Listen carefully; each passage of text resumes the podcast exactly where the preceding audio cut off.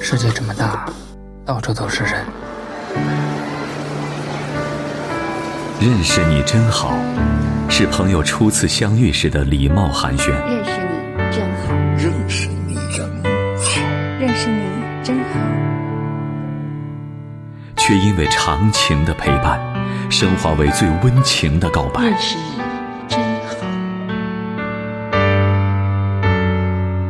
虽然你有时沉默不语，每一天我都如约守候。请带上你的真心，向我靠近。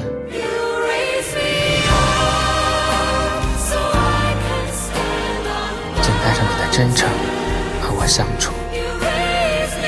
远东广播公司福音节目《认识你真好》，和您不见不散。我们爱，因为神先爱了我们。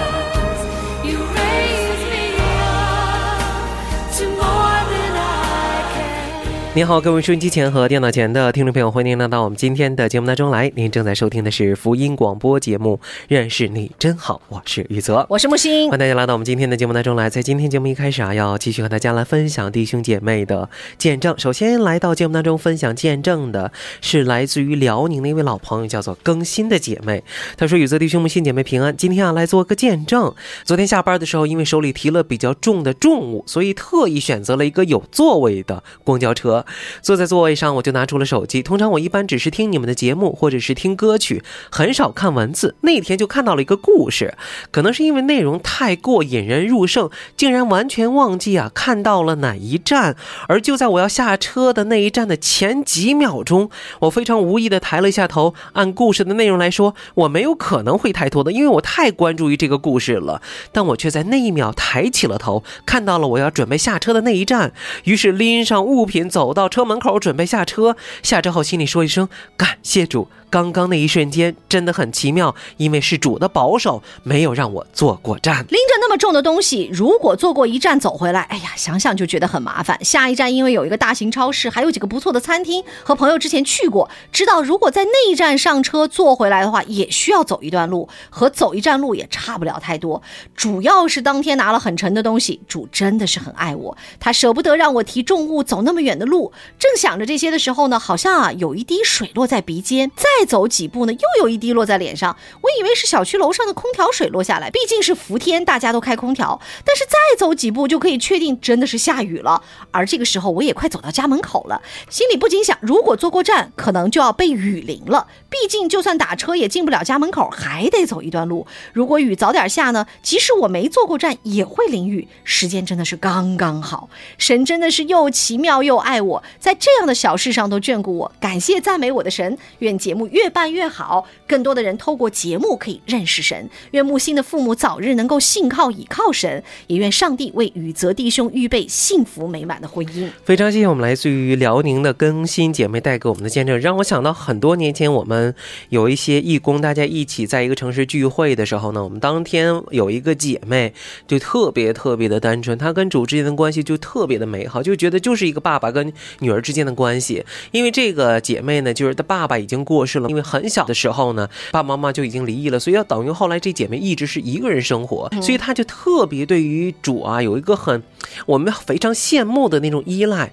我记得特别清楚，那天因为天气预报说要下雨，可是我们都已经约定好要去一个地方玩，所以当时呢，这姐妹在这个酒店大厅的时候就跟主祷告，她说：“主啊，宝贝要出去玩了，你可以让她别下雨。”结果果不其然，因为当时已经在蒙蒙细雨了，后来我们出来的时候，那雨就已经停了。所以看到我们更新姐妹的这见证的时候，就让我想到那个经历，我就觉得好像似乎有很多的时候，我们跟主之间的关系也非常的微妙啊。就是有些人他跟主之间的关系特别的亲密，你就会觉得说，好像在他生活当中到处看到都是见证，甚至你觉得这个人已经到了一个呼风唤雨的一个阶段，但你仔细去想的时候，不是这个人有呼风唤雨的能力，那是因为他的背后有一个非常爱他的上帝，而也再加上他的信心，这事儿就成了。所以我们非常为我们的这个来自于辽宁的更新姐妹感谢我们的上帝，也在你的见证当中，每次都让我们看到你和主之间一个亲密关系的时候，不一定是非常大的事情，在很多细小的事情当中，也让我们看到了神他自己无微不至的爱。另外你，觉得大家现在对我们两个人的这个带导的事项已经固定下来了吗？对，就是老两样是吗？对，就我爸我妈信主，你找到另一半儿。其实关于这事儿吧，我从我这边来讲，我觉得弟兄姐妹大家可以完全把它交托给主了。其实主要是作为当事人来讲都放，弃了，你们还不放弃？我没有放弃，我是完全交给主，就是我没有觉得对我来说是一个困扰的时候，很多弟兄姐妹就觉得这是一个大事儿了。你看大家多爱你啊！对对，我感受到爱了。另外一个呢，就是大家有很多弟兄姐妹发来信息，还问我一个困惑，就是。你为什么在节目当中老是提你单身的事情？我说我没提，是我搭档提。他说你到底什么意思？你又不结婚，你又老提，你到底是吊谁的胃口？所以啊，在节目当中，这这个这个思思潮，这个思想，我要批评你一下哈。这个咋想的？你这个逻辑思维是啥？你给我说说啊。不是。后来我想，这也有道理，就是 你看你不结婚，在节目当中也老提这事儿，到底我提的咋了？不是关于这个不行啊！这个为父母信主这事儿，那把我的改，我爸我妈也需要成长，就把他 不要光为木星的爸爸妈妈祷告，也为我的爸爸妈妈祷告但我们。真的非常感谢那么多不相识的弟兄姐妹们哈，真的是在为我们俩操心，真的是为我们各自的事情操心，真的是要谢谢大家。但是我们也真的是希望哈，就是还有操心呢，那木星老是为他爸爸妈妈那么操心，他不回去干啥呢？就是非常非常感谢大家。我其实真的，我常常在想啊，我每一次看到他们说希望木星的爸爸妈妈早日信靠主，哎呀，我就觉得特别的温暖。虽然我不认识他们，但他们知道我的重担是什么，嗯他们愿意跟我一起扛重担，用祷告跟我一起来向主成名的时候，我觉得真的是一件特别温暖的事情。你看但是关于宇泽结婚这件事儿、找对象这件事儿呢，我希望大家呢，就是一呢不要强求，神有预备。那再其次呢，就是你能带导也是一件很好的事情。不是，我正想问你 需要。我正想问你说，就是这么多人帮我们抬着，然后我就想说，你怎么着？你感觉在那个褥子上的感觉怎么样？你不光是四个人抬你，就是你你那一一圈儿，舒服，所以你的那个褥子不是四角的，应该是圆的。对对对，好多人抬，舒服的很。舒服的很。另外，来到我们今天节目当中分享见证，她有来自于山西的爱相随姐妹，我就发现弟兄姐妹的这个名字起的都特别有含义哈。这个爱相随，主的爱一直相随着我们哈。我们来看看这个爱相随姐妹有什么样的见证要跟我们分享。她说：“宇泽你好，我这一次见证要说说我的软弱。儿子呢已过而立之年，准备在他工作的城市买个房。我为这件事儿啊，在神面前祷告了挺长一段时间，在家里啊，也在网上啊看了很多的二手房，联系了不少的这个房产中介。在七月二十多号呢，就踏上了购房的征程。最后呢，就选好了一套是我在网上没有关注到的，是中介领着去看的。哎，总感觉我觉得这是神给预备的，各个方面都适合我们。于是啊，我们就谈价格，谈好了，告诉孩子呢要交押金，孩子却说啊首付的钱不够，不能付押金。于是啊，我就和中介说，我们筹够了钱再来买，押金暂时先不付。过了几天呢，儿子说啊，这个房价啊比挂牌价就少了两万，再和房东搞搞价。我心里啊也没了主意，我把神的话早就忘到一边了。其实神之前一直提醒我，而这句话一直在我的脑海里盘旋，就是基督徒不能说了不算的。后来呢，我就又通过中介和房东啊砍价，可是也没有砍下来。中介就说这房子啊其实已经很便宜了，中间又看了几套，其实也是觉得不合适。于是后来我们就回家了，我想回来找了钱，我们再去买那个房子吧。等筹够了钱和中介说要买的时候，房东说这房子不卖了，没办法了，我就和孩子说，那要不然我们就再等等，再看看吧。孩子就自己回去上班了，我就在心里啊不怎么平安，总想着神赐给的是无人能夺去的，这房子正在出租，八月七号到期，租客就会搬走，各个方面都合适，难道是我在这个过程当中出现了一些差错？两天后的一个早晨，我一边晨练一边听《认识你真好》的节目，那一天的节目当中，木心就在说他家狗狗被人照照顾，他错怪了当时照顾狗狗的小弟兄，没有站在对方的立场来考虑问题。听他这么一说，我猛然间醒悟过来，我不是也没有站在房东的立场为人家考虑吗？人家房子在亏钱，说好了，结果我又反悔了，没有守我们之前的约定。我的神是守约施慈爱的神，于是我就站着向神认罪祷告。突然有一个想法说，向房东道歉啊，我就马上写了道歉的话，让中介转过去。上午啊，中介回话说说房东不打算卖了。我想不卖也没关系，我的神原谅我就行，我就有了平安。我若诚心认罪，神是信实的，他必赦免我的罪，洁净我一切的不义。可是到了下午，中介微信和我说，房东和家人商量了一下，再决定卖不卖。到了第二天下午，回话说涨价两万就卖。我也和孩子商量，就决定买了这个房子。房子啊，就这样啊，成功的交易了。我虽然多花了两万块，可是心里还是高兴啊。我深深的知道我的神与我同在。写见证的今天，我们已经拿到了房子钥匙。感谢主，愿神纪念你们的辛苦付出，赐给你们健康的身体，美好的灵性。非常谢谢来自于山西的爱相随姐妹带给我们的见证，她讲的是非常正确的，就是我们基督徒也不能太贪哈。在这个过程当中，你已经跟人讲好了，结果你又反悔了。其实说到这让我想到前段时间的时候，跟我一个朋友在一起的经历。这个朋友要买这个机票，结果呢，这个为了便宜，在网上买到这个机票之后，才发现这个。为什么便宜是有原因也有道理的，就是因为这个机票的网站其实并不可靠。那在这个过程当中，我朋友就非常非常的气愤，所以打电话过去的时候就是一顿的狂骂。结果呢，他就跟我讲到说，后来他心里就非常的不平安，因为这个事情需要来来回回好几次电话。所以后来当这个客服人员同样的客服人员再打电话给他的时候，他就道歉，他就道歉，他说因为我跟你道歉是因为我的主并不喜悦这样的事情。他说我是一个基督徒，他说我知道这不是你的错。反而你是在帮我和你的公司来。中间不断的交涉，他说：“其实我应该谢谢你，但是不好意思，当天因为我太抓狂了，在这个过程当中，所以把情绪就发在了你的身上。我希望你能够原谅。”对方一下子也柔和下来。对方说：“啊，我完全这是我的工作。”对，另外一方面，他说我也能够理解，因为里里外我朋友等于一张机票损失了三四百块钱，你想加在一起就很多钱了，美金呢。所以后来呢，我朋友在这个过程当中交涉的时候，他说，因为他的这个道歉呢，对方的态度一下子缓和下来之后，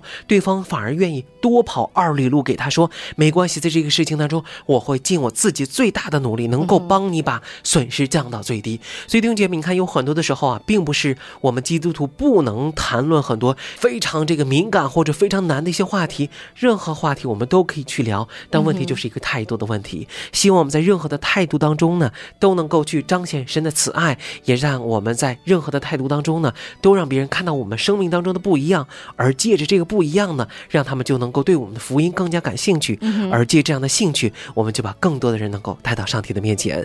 接下来的时间呢，我们要进入的是话中有情的环节。在这个环节当中呢，我们一起来学习神的话语，让神的话语啊，不断的来帮助我们。那在今天话中有情的环节当中，木西你要分享的经文是什么呢？今天要和大家一起分享的是路加福音十二章六到七节的经文。我们来听听看，稍后继续回到今天的节目当中来。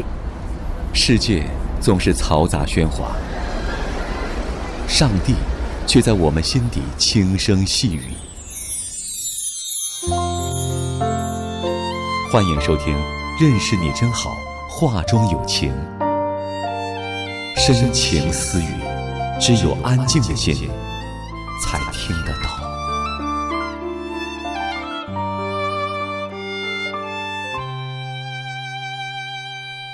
路加福音十二章六到七节的经文是：五个麻雀不是卖二分银子吗？但在神面前一个也不忘记。就是你们的头发也都被数过了，不要惧怕，你们比许多麻雀还贵重。神对我们的厚爱从创世之初就已显明。上帝为人类创造了最适合生存的环境，预备了丰富而健康的食物，赋予了人类管理全地的权柄。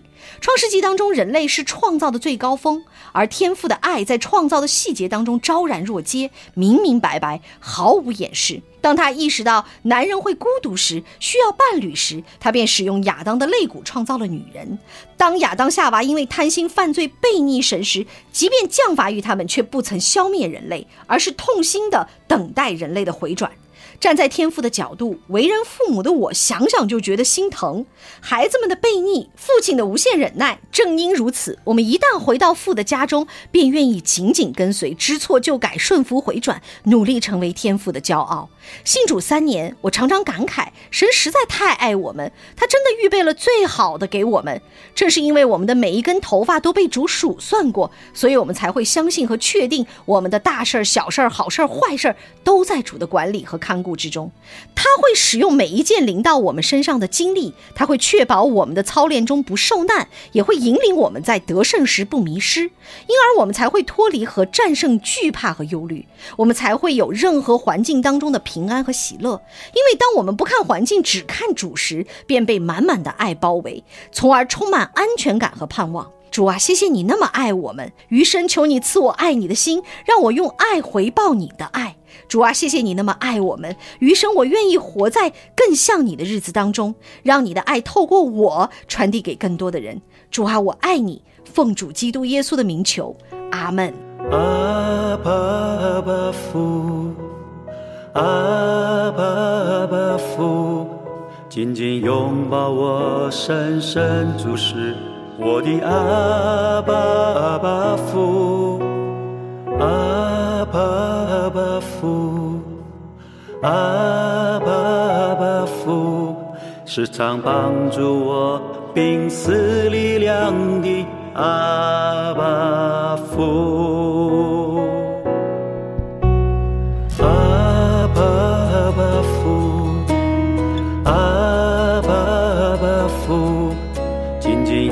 把我，深深注视我的阿爸阿爸父，阿爸阿爸父，阿爸阿爸父，时常帮助我病死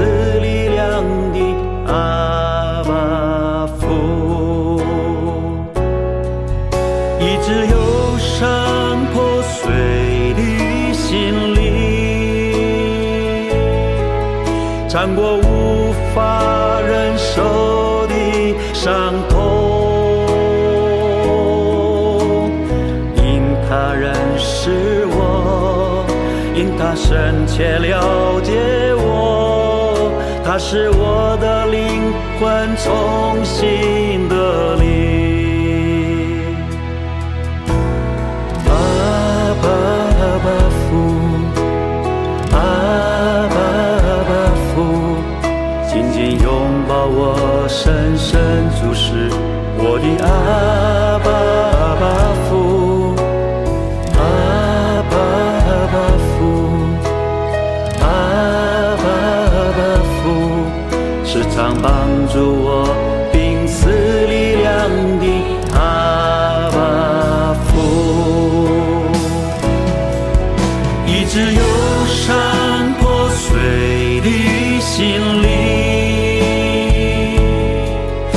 穿过无法忍受的伤痛，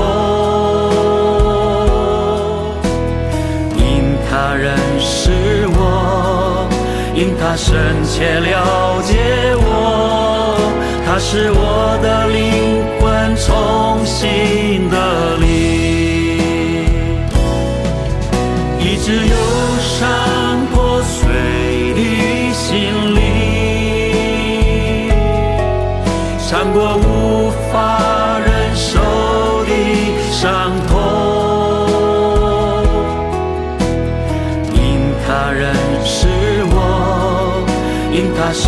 深切了解我，他是我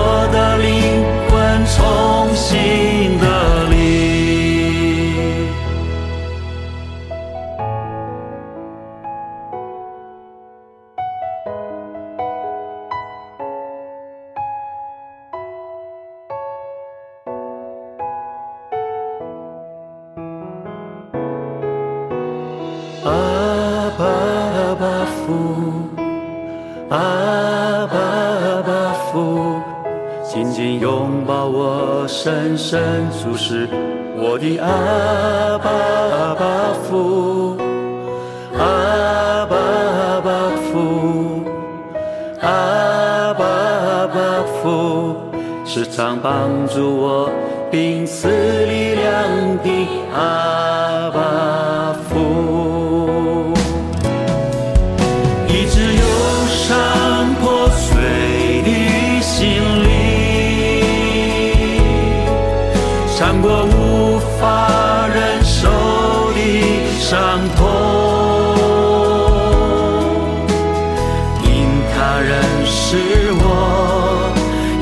深切了解我，他是我的灵魂重新的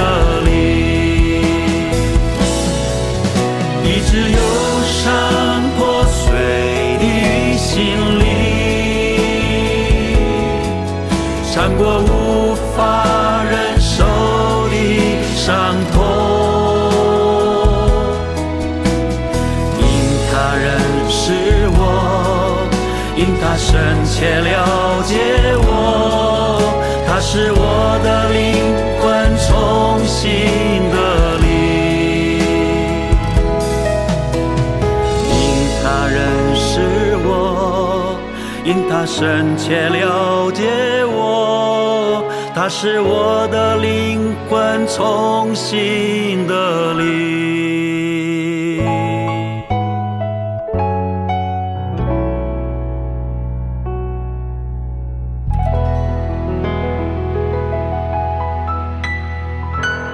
认识你真好，正在播出，我是雨泽，我是木星。谢谢木星带给我们的分享，谢谢大家继续留守收听我们的节目。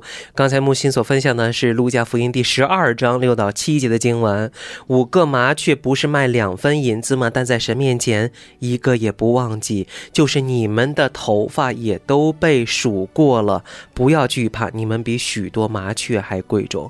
其实有很多时候，当我们真正能够静下心来去揣摩这些经文，并且你真的是把自己想象在一个公园当中，这些鸟都非常非常的自由。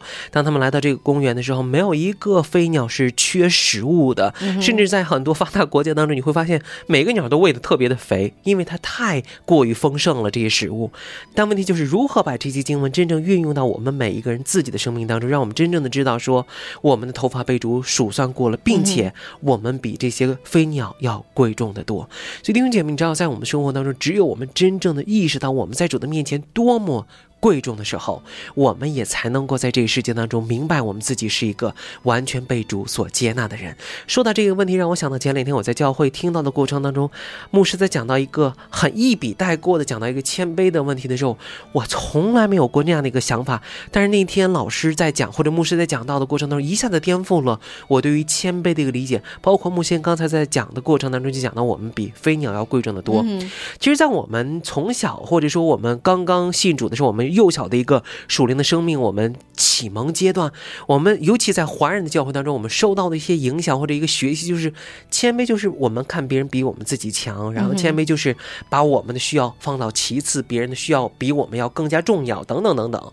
但那天牧师在讲到的过程当中，他说这其实是一个错误的理解。我当时就想说，哇，那应该怎么去理解？那他就讲到，他说，你看我们拿圣经当中耶稣的例子，比如说耶稣给门徒洗脚这件事情来讲，你不会觉得说耶稣觉得好像他比这些门徒要次要，耶稣不会有这样的想法，并且耶稣也不会觉得说这些门徒比他更好、更厉害，不会，这些人是罪人，在耶稣的眼中照样是罪人。虽然耶稣再爱他们，但不代表他们不是罪人。是，所以牧师就讲，他说，其实正确的一个谦卑的态度，不是看别人比你强，而是你真正的透过神的眼睛，知道你到底是谁。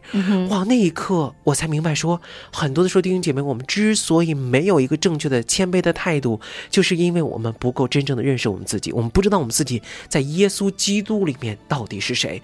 所以牧师就讲到，他说我们谦卑，不是因为这个人他是一个腰缠万贯的人，不是因为这个人是一个达官贵人，我们在他的面前谦卑，而是我们在这个人的面前谦卑，就像我们在一个流浪汉的面前谦卑是一样的态度，就是因为我知道我在上帝的面前是谁。只有我们认识到我们在上帝的面前是谁的时候，我们才能够有一个正确的一个安全感。而这个就刚木心所讲到的这节经文讲到说，我们比这些麻雀还宝贵。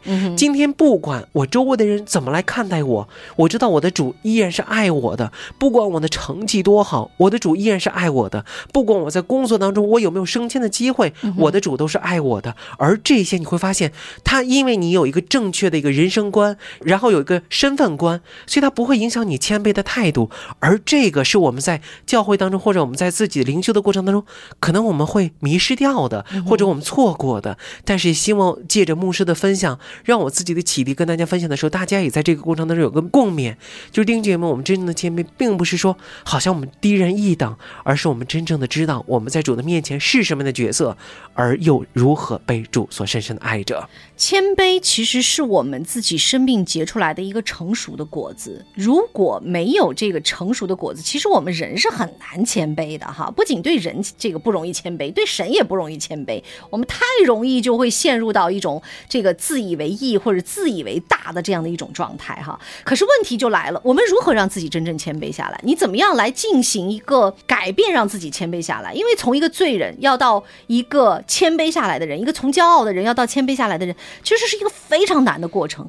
只有你透过神的光，看到你自己有多糟糕，看到你自己有多无力，看到你自己有多无能，看到你自己有多污秽，看到你自己有多么的这个仇恨，充满了这个不义的时候，你才能真正的去谦卑下来。否则看自己，你会觉得说，哎，我至少比宇泽强，是吧？我结婚了，我有孩子，你看他就没有结婚，他就没有孩子，然后你就开始觉得我在这方面是比他强的。然后亦或者说呢，你可能看到别人说，哎，你看这个这个人工作能力没有我强，干啥事儿？你看我两分钟能干完的事儿，他得花二十分钟，太笨了，这个人不行。所以，当我们不知道自己是谁，当我们不知道神在看我们是如何的时候，我们是没有办法谦卑的。那只有透过神的话语、神的教导，然后突然发现说啊，我自己啥都不是的时候，你才能够谦卑下来。但是我要跟你讲哈，木星有一个感受，就是当你谦卑下来的时候，你发现就感觉有点那种一通百通，就是一旦你谦卑下来了。很多你生命的问题就解决了。比如说，你看某些人看不惯，诶，因为你就发现我跟他一样，只不过他犯的是这个罪，我犯的是另外一个罪，我有什么资格去论断别人？诶，你发现就少了纷争，少了仇恨，少了这样的一些不愉快的经历。然后当你谦卑下来的时候呢，你就会突然意识到说，哎呀，以前我是我们家的顶梁柱，我不能软弱，我不能倒下。可是现在你突然意识到说，不是，我也是有软弱的，我也是有这个无能为力的时候，那我就去寻求。帮助你，可能就会去跟身边的一些弟兄姐妹们去分享你自己的软弱，请求他们的帮助。诶，当这些帮助蜂拥而至的时候，你会发现，哦，原来被帮助是一件如此幸福的事情。所以我说，谦卑啊，是我们所有生命的一个重要的环节，一个关卡。一旦你过了这个关卡，一旦你谦卑下来，万事都通。真的就是一个一，就是我们说，这个中国有有一句话叫“这个经络打通了以后，你就全身一下就通了”，疏通经络。谦卑就是这个关键的经络点，一旦你谦卑下来，很多的问题就得以解决了。但是也在这个过程当中，一定要提醒我们大家的，就是刚我讲的，为什么牧师的讲道对我来说是一个很大的一个恍然醒悟的一个过程，就是我发现谦卑并不是说我们似乎一定要在我们生活当中，我们要做这样的事情，我们要做那样的事情，哎，我们要点头哈。腰，然后我们要给人洗脚等等，我们才能够谦卑，对我们才能够真正的谦卑下来。牧师就讲到，他说这是一个不断学习的一个过程。可是我就觉得，它不光光是一个学习的过程，他的学习的前提是我们是有一个调整的过程。这些调整就是我们知道说。哦，原来这个谦卑不是我靠我自己的行为才有的。如果这样的话，我们大家都不需要主了，因为我们靠我们的行为可以做到。但是这个谦卑来自于我对主之间的一个认知，我对我自己的认知。最重要的是，我透过圣灵不断的引导，让我知道我到底是什么样的一个人的时候，我觉得我们才能够真正做的在我们生活当中谦卑下来。所以弟兄姐妹，谦卑是一个过程，但是我们得不断的学习，也不断的成长。认识你正好正在播出，我们稍后继续。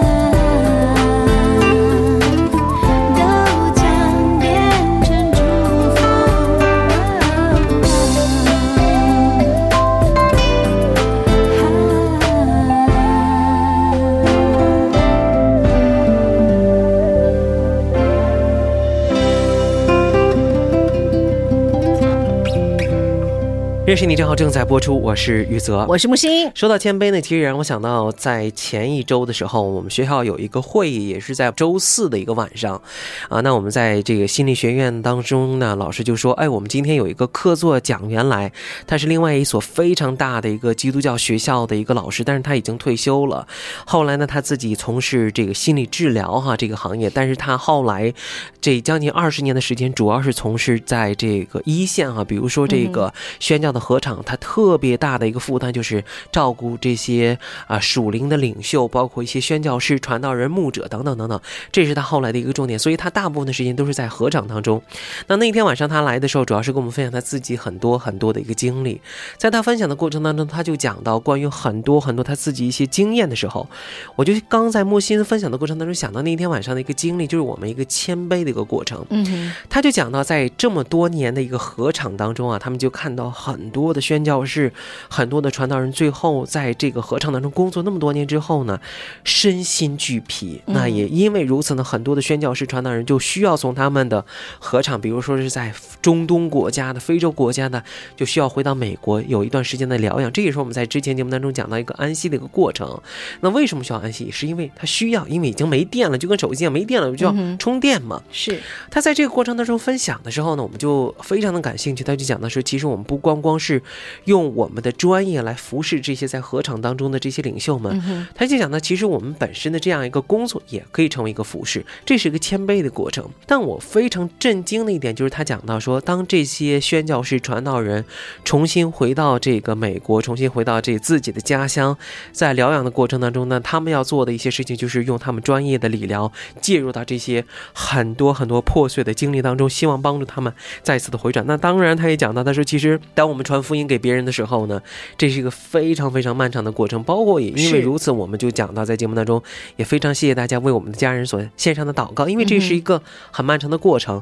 但是呢，他就讲到，把一个受了伤的、跌倒的人，再一次把他带领着他站立起来，站立起来，有很多时候比给他传福音，从一个不信到信更难。难，是因为他在这个过程当中受了很多的伤，但是你知道，让我没有想到的，他讲到说，在这个过程当中，他们有很多专业的治疗，但是有一点也是他们发现非常奇妙的地方，就是在他们做治疗的过程当中，除了专业的治疗的一些经验以外呢，他们常常帮这些牧者们做一件事情，就是想方设法的等这些牧者传道人来到他们这个诊所，来到他们这样一个休养中心的时候，帮他们做一件事。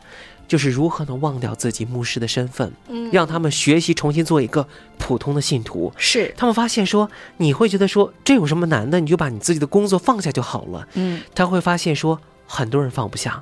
而后来我就想到说，的确在我们的生活当中，不管是机构，不管是教会当中，你就会发现很多的领袖的交流当中或者交替的过程当中，依然是没有断奶的阶段。是这就是没有放下，所以他就讲到说，带领这些人，帮助这些人重新学习，把自己放下，作为一个普通的信徒，非常的难。所以我就在想说，弟兄姐妹，其实这也是一个谦卑的功课。如何我们能来到主的面前，真正地知道说，主耶稣，我在你的面前，也只有我走到我的办办公室的时候，我有了这样一个身份，我有了一个领袖的一个身份。但走出这个办公室的时候，其实我跟别人一样，无非在你的面前是一个被蒙恩拯救的罪人，和别人一样，我也是万人当中被你所拣选，万人当中被你所拯救的一个普通的信徒。其实你会发现，大多数跌倒的牧者都是因为骄傲。好，嗯就是因为他们的骄傲，所以经常晚节不保，或者是就是在一些自己，比如说服饰的高峰的时候，就会出现一个很大的失误，或者是软弱，或者是跌倒，其实就是因为骄傲。你这是骄傲，就是人的一个罪的这个本性，罪的这个根源。因为我们骄傲，所以很多很多的一些牧师曾经啊、有很多辉煌的过去，可是因着自己的骄傲，神不会说纵容一个人的骄傲可以无限的放大、无限的上升，神一定会出手管教。而往往有的时候，这些管教呢，其实会让很多的一些牧者觉得说啊，我服侍了一辈子，不要拿你的战绩簿上的记录来衡量你。每一个人每一天都是新造的，每一个人每一天都会犯罪，所以我们无论你是站讲台的，无论你是服侍主的，无论你是平信徒，无论你是怎样的，其实我们每一天都要回到神的面前，先来认罪。因为我们本身就是个罪人，无论你怎么样，无论你属灵生命，哎，我信主多少年了，这跟时间没有关系，你都需要回到神的面前。而最最重要的是，主耶稣早都已经提醒过了，你越在高位，你越要警醒，你越被这个所有的弟兄姐妹的这个关注点所集中的时候，你更要每一天回到神的面前。所以很多很多的一些牧师忙于服侍，忙于管理教会，忙于这个事工的时候，就忘却了回到神的面，面前也忘却了自己本身就是一个罪人，然后骄傲就滋生了，然后由骄傲带来的纷争，由骄傲带来的这个贪婪，是吧？很多的牧师都是在贪婪金钱、贪婪美色当中出了问题。所以，其实我们每一个人，不管你是在教会当中是什么样的角色，回到神的面前，真正谦卑是我们每一天的功课。不是说啊，我今年我学会谦卑，明年我就不学谦卑了。正因为如此，所以神不断的告诉我们，我要忘记背后，努力向前。认识你正好正在播出。尽管我是胆怯的，我的心时常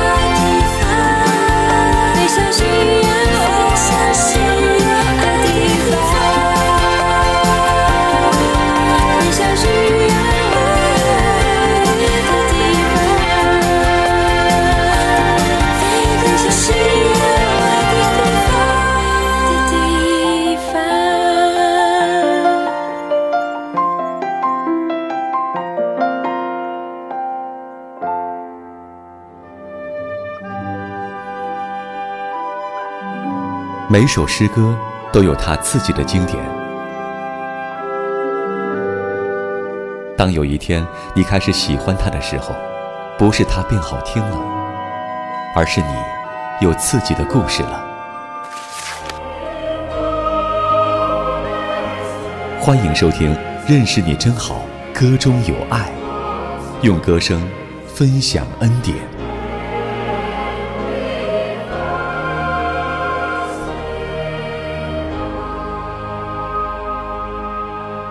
认识你正好正在播出，我是雨泽，我是木星又。到了歌中有爱的环节了。今天要和大家一起分享的这首歌曲是来自于 Unspoken 的一首歌，叫《Love Is Everything We Need》，就是我们所需要的就是爱。说这个歌曲当中的这段歌词呢，是说出我的想法很容易，但倾听却很难；站在一边并避开所有的战壕很容易，但我们如何去爱我们的敌人？当我们甚至不能爱我们的朋友的时候，我们就筑起了围墙。但我们被称为上帝的桥梁。爱是我们所需要的一切，爱就是我们被称为的样子。我们可能意见不一致，但你需要告诉我，我们是否都能够同意？爱是一切，爱是我们所需要的一切。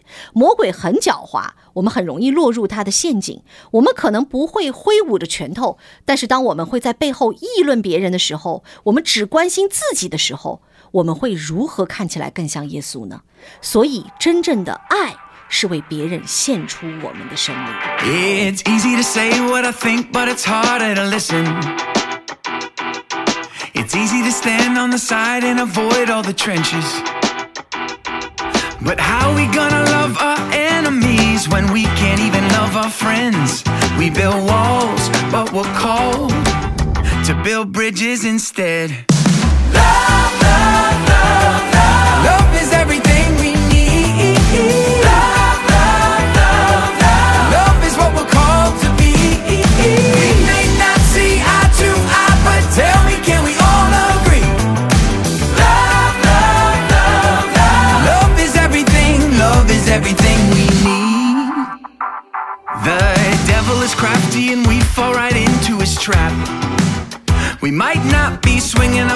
we'll talk behind somebody's back.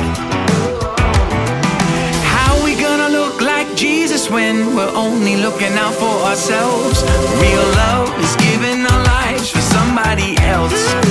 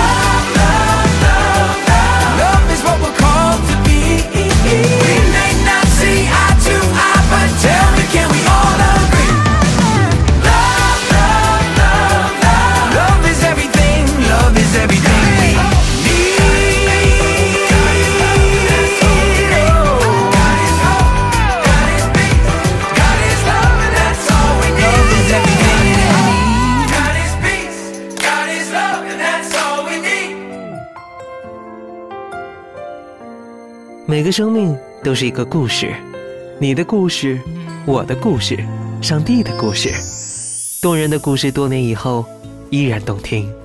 我是雨泽，和你一起品味故事。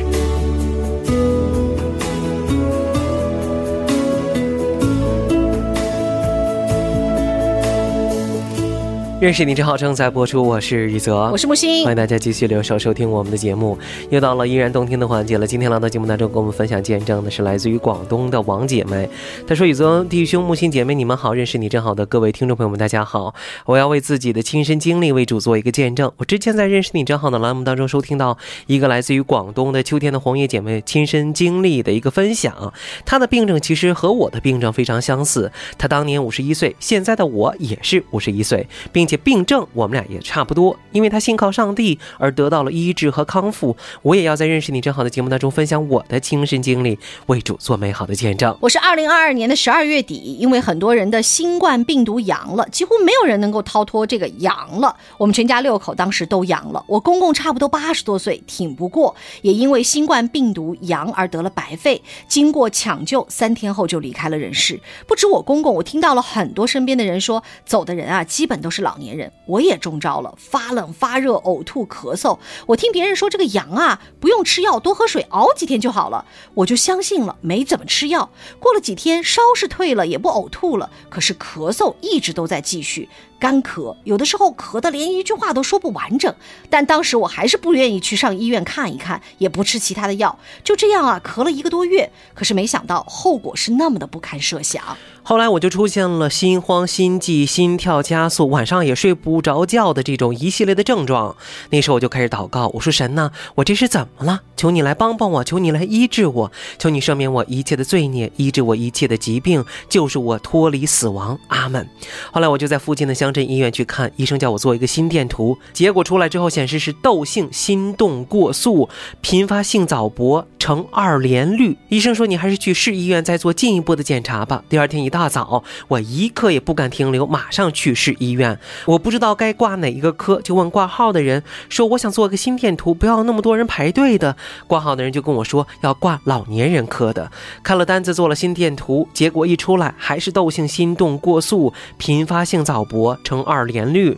做心电图的医生一看我的结果，脸一下子绷了起来。他说：“你一个人来的，还是有人陪你来的？”我说：“我一个人来的。”医生马上说：“你坐在这儿别动，我去打个电话。”过了五分钟，我挂老年人科的医生上来了，对我说：“你跟我来一下。”然后我去到他的科室，他说：“你这个情况啊有点严重，你必须现在就得住院检查。”我说：“我真的有那么严重吗？”医生说：“是的，你的心跳过速，而且频发性早搏，心脏已经受到了影响。”想当时我就点头同意，也就住院了。在住院期间，经过各项的常规检查，查出来的结果是心律不齐、室性早搏、房性早搏、甲状腺亢进。除了做心电图，还做了二十四小时的动态心电图，次数九百次。医生每天只开半片药和每天一瓶点滴。五天过后，我出院了。出院之后，感觉心跳还是跳很快，躺在床上感觉到自己的心跳的砰砰砰跳个不停，总觉得心脏都要跳出来了，根本没有办法睡觉。医生所开的药和开的吊瓶针水怎么一点效果都没有？感觉这家医院不行，我又去离我们这儿六十公里以外的一个大医院看看。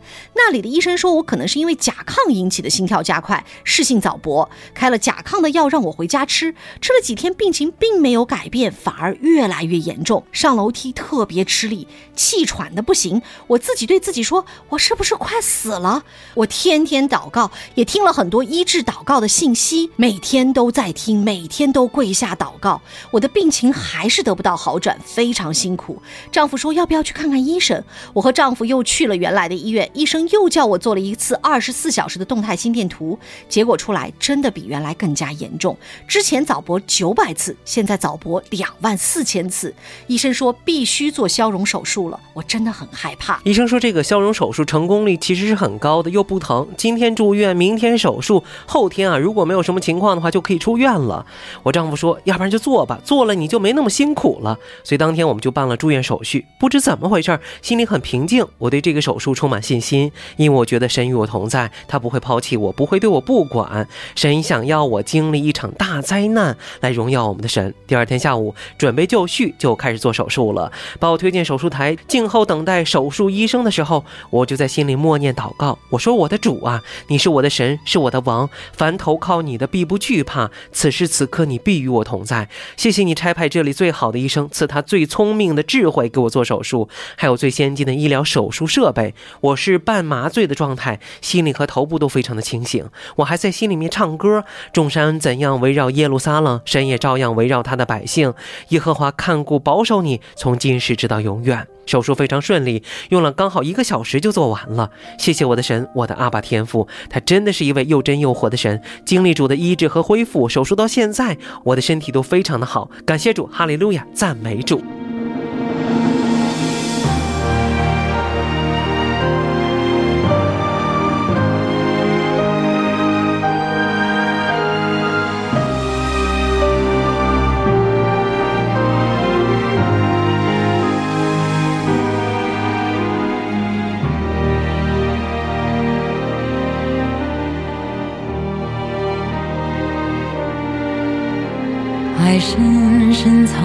在传说中，那是君王为他而弹奏，但你从不曾在意经过，是否？他是这样走，有笑有泪，有刚强，也有软弱，千百年唱着困惑，哈利路你和他之间若即若离，你孤独走在旷野里，月光美丽，无法抵抗，是否？爱的试探，有苦有痛，有毁灭，更有背叛。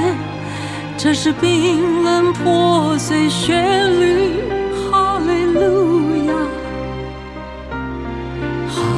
利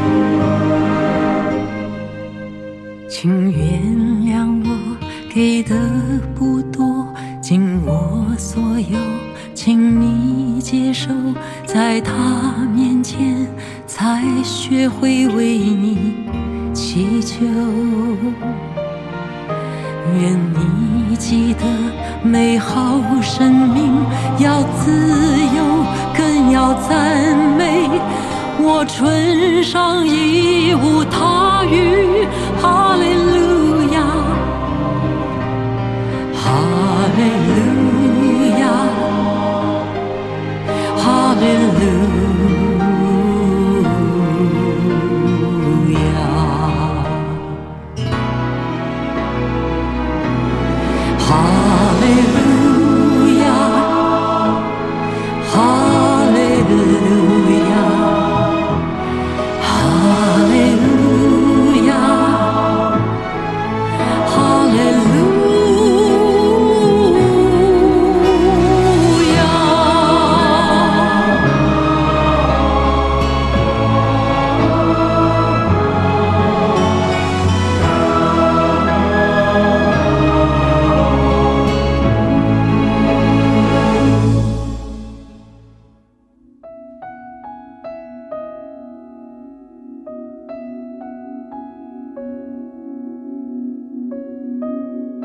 认识你真好正在播出，我是雨泽。我是木星。非常谢谢来自于广东的王姐妹带给我们的见证，为你感谢我们的主。不过也借着王姐妹的见证，也提醒我们的弟兄姐妹，有病啊要及时的看医生，除非你非常的清楚，在这件事情当中，神就是让你靠着祷告，不去看医院来经历他的大能，否则有很多的时候真的是跟自己在过不去，甚至有很多的时候，因为我们自己在这样一个过程当中盲目的决定，就错过了很多治疗的黄金期。是，那同时呢，我们也要提醒我们很多的一些弟兄姐妹们哈，在面对自己的身体出现异样的这种情况的时候呢，要迫切的祷告，神的确是有这个医治的大能，但是同时呢，我们也需要去寻求专家的或者是专业人士的一些建议。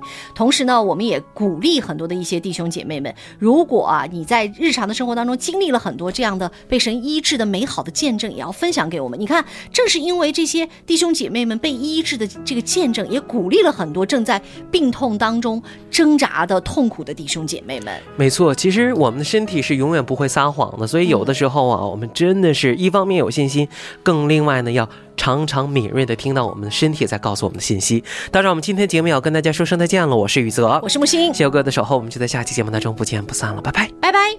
主，你是我最知心的朋友，主，你是我最亲爱的伴侣，心在天天吹响着你，渴望见到你的面。在我人生的每一个台阶，在我人生的每一个小站，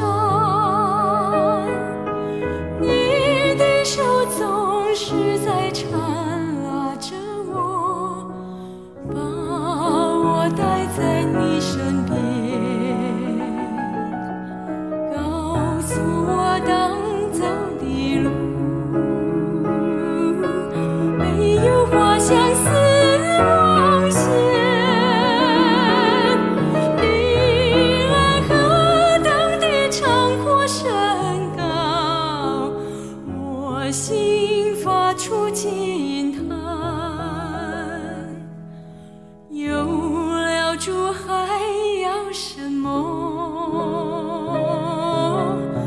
心与主心